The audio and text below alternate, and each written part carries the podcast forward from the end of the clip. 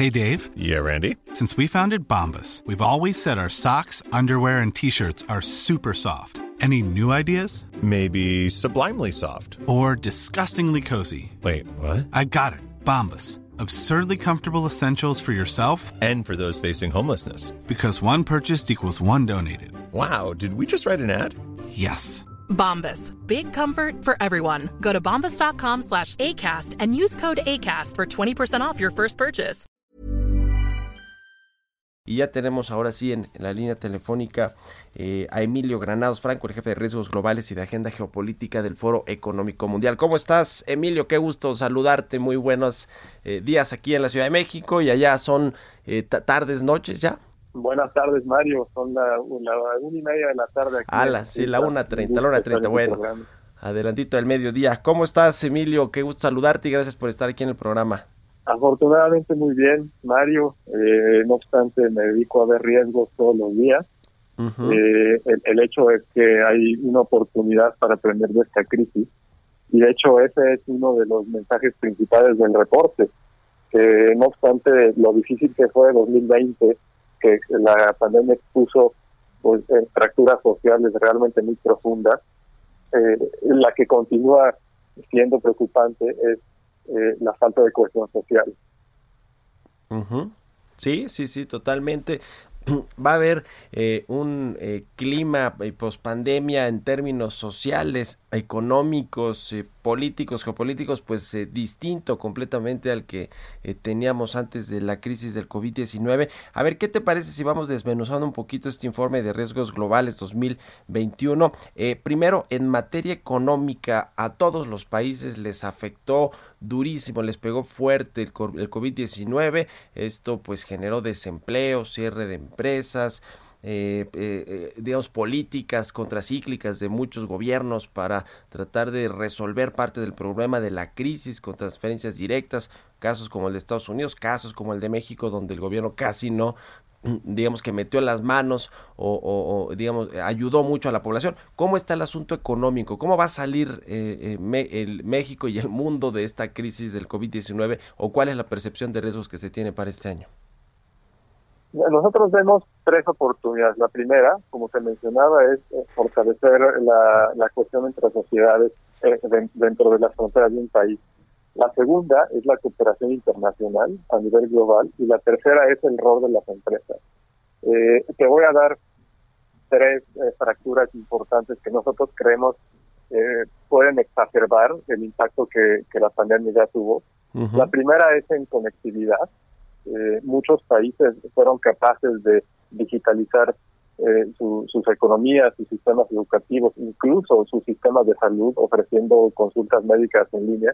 Pero la realidad es que antes de la pandemia, ya el 60% de los adultos de todo el mundo no tenía las capacidades o las habilidades digitales eh, para tener éxito en un mundo digital. Imagínate ahora, mientras aceleramos mucho más el, el, el progreso de la cuarta revolución industrial. La segunda es el acceso a sistemas de salud. Eh, quedó claro eh, que, que en el, en el, a nivel global Ujú. no estábamos preparados para afrontar una crisis de esta magnitud.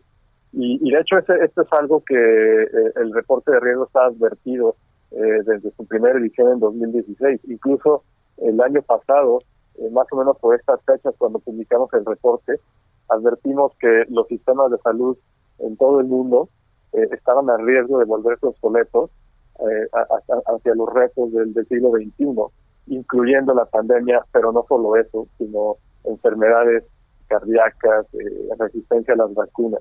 Sí. Y la tercera es eh, la necesidad de afrontar riesgos globales con una respuesta global. Ha quedado claro eh, en múltiples ocasiones, en la crisis de 2008, en, en esta que estamos viviendo, que ningún país por sí solo es capaz de afrontar estos riesgos. Eh, en particular para salir del COVID, eh, aunque ahora hay cierto optimismo por el desarrollo de una vacuna, por implementación, la realidad es que mm, el mundo no va a ser inmune hasta COVID hasta que todos los países sean inmunes al COVID. Y en el largo plazo, eh, y aquí quiero eh, pasar un poco a las lecciones de esta, de esta, de esta crisis, no será la última pandemia.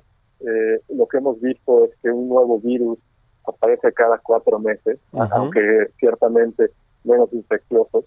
Eh, vemos que el cambio climático, por ejemplo, es una crisis que continúa y que vamos a seguir afrontando en los próximos años. Entonces, sin cooperación internacional, simplemente el mundo no va a poder salir de esta crisis ni prepararse para afrontar la, siguiente.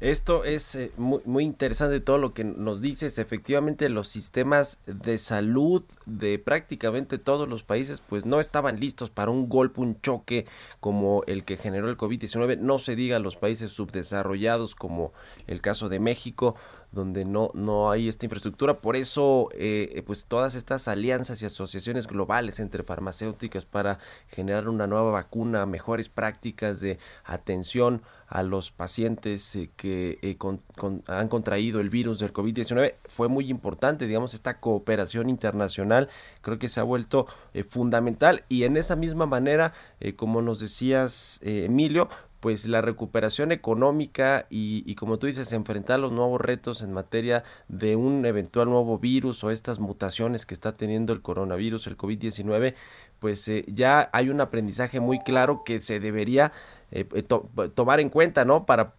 posibles próximas crisis. Ahora, el asunto de las brechas que se están generando en términos sociales y económicos, estas brechas está aumentando la pobreza, va a haber más pobres después de esta crisis económica que generó el COVID-19, pero también hay otras brechas importantes digitales en la adopción de tecnología.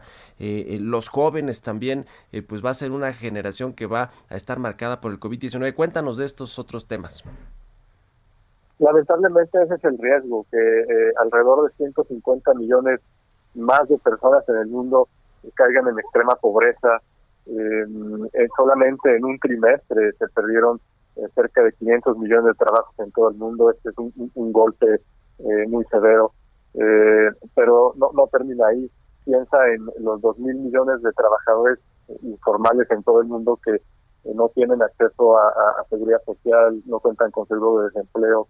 Entonces, todas estas cosas se van a combinar más gravemente en, los jóvenes, que eh, correctamente tú mencionas, van a enfrentar una perspectiva mucho más severa en el largo plazo. Aunque el impacto eh, directo de la pandemia ha sido sobre las poblaciones mayores, piensa en el hecho de que jóvenes de entre 15 y 25 años están experimentando una segunda crisis global en, menos, de, en, menos de 12 años. Sí. Eh, tú y yo hemos sido afortunados de que en la crisis anterior pues ya habíamos avanzado un poco en nuestras carreras, habíamos podido invertir en nuestra educación. Pero para un joven que está ahora entrando a, buscar trabajo, pues lo está haciendo en, un mercado laboral completamente congelado. Y por otro lado, eh, eh, recuérdate este poema de Rubén Darío que decía Juventud Divino Tesoro, pues la juventud es exactamente un, periodo formativo eh, que ha sido muy afectado por los encierros en todo el mundo. Entonces, no solamente es la perspectiva de empleo educativa, también es el estrés sobre la salud mental que la pandemia ha tenido sobre los jóvenes. Entonces, la solución para salir de esta crisis es, uno, reconocer eh, que haber invertido en sistemas de seguridad social mucho más fuertes eh, salvó a muchos países de las peores consecuencias de la crisis. Número dos, eh, lo mismo aplica eh, para repensar nuestros sistemas de crecimiento. No es suficiente eh, con, con subir el PIB, no es suficientemente con impulsar los ingresos. Esas son condiciones necesarias, pero lo que necesitamos es un sistema de crecimiento que vaya más allá y fortalezca la cohesión social, que desarrollen métodos de producción más limpios y ciertamente que considera todos los sectores de la población. Y número tres, eh, aunque todos los países afrontaron eh, dificultades en particular, esta crisis ha sido un examen sobre nuestros sistemas políticos, sobre nuestras culturas, incluso sobre nuestra geografía. Y lo que vamos a poder hacer es mirar un año atrás y, derivar lecciones eh, para hacernos más fuertes ante cualquier crisis, no solamente una pandemia. Y si me das 30 segundos más, te, digo tres de ellas. La primera, eh, la importancia de tener comunicación clara, transparente y basada en, evidencia con la población. De otra manera, va a ser muy difícil eh, generar apoyo popular eh, para medidas que, que, aunque difíciles, tienen que ser necesarias. Número dos, y tú lo mencionaste hace unos minutos, la cooperación con el sector privado va a ser fundamental. El desarrollo de, la vacuna en menos de un año es un, claro ejemplo de lo que es posible. Y en tercer lugar, eh, la necesidad de reconocer que los riesgos de largo plazo eh, no podemos esperar a reaccionar hacia ellos, tenemos que enfrentarlos desde ahora. No es suficiente eh, mirar hacia lo que pasó este año y decir, bueno, cuando ocurra la próxima pandemia ya sabemos qué hacer. Pues no, porque la naturaleza de los riesgos globales es que cambian constantemente. Sí, sí, sí. Oye, Emilio, eh, finalmente quiero preguntarte, tú que eres un joven economista que ya andas eh, en estos foros internacionales como el web eh, y, y, bueno, pues te interesa mucho este asunto también de la política pública. ¿Cómo ves en México cómo se enfrentó la crisis sanitaria, la crisis económica? ¿cuál, es, ¿Cuál es tu punto de vista al respecto? Pues mira, como te decía hace unos minutos, todos los países enfrentaron la crisis eh, como mejor pudieron. Eh, algunos países tenían eh, fortalezas antes de esta crisis, como mejor conectividad, como sistemas de salud más fuertes. Eh, otros países tenían poblaciones más pequeñas y geografías más manejables. lo que yo veo es una oportunidad para reconocer que, en efecto, el, el, modelo de crecimiento no debe ser suficiente con solo impulsar el PIB, sino tener un sistema eh, social mucho más fuerte. Eh, también creo que la crisis va a revelar eh, el, poder político que, es posible cosechar cuando cuando el reto lo demanda. Los, ciudadanos van a reconocer que, que, es posible afrontar crisis en el presente y no postergarlas. Entonces, yo creo que eh, mirando hacia adelante, pues lo, que México tiene que hacer es ver cómo otros países reaccionaron ante la crisis, ver dónde fallaron y desarrollar sus propias lecciones. Muy bien, pues ahí está. ¿Hace cuánto tú andas eh, allá en Suiza con el Foro Económico Mundial? Estoy aquí desde mayo del 2019, un poco menos de dos años. Ok pues muy interesante y muy interesante será ver también esta edición del Foro Económico de Davos, Suiza, ¿no? Que el, no sé si es el 23, una cosa así empieza. 22, 23 y que bueno pues seguramente abordará todos estos temas no de este informe de riesgos globales que son pues muy muy relevantes para todo el mundo para los países los gobiernos y saber cómo eh, salimos o terminamos de salir de la crisis que nos dejó el COVID-19. Eh, te agradezco mucho que nos hayas tomado la, llamada, eh, Emilio Granados Franco, jefe de riesgos globales y agenda geopolítica del Foro Económico Mundial. Gracias y muy buenas tardes para ti. Eh, que estés muy bien. Con mucho gusto, Mario. Y manténgase salvos todos. Igualmente, que estés bien.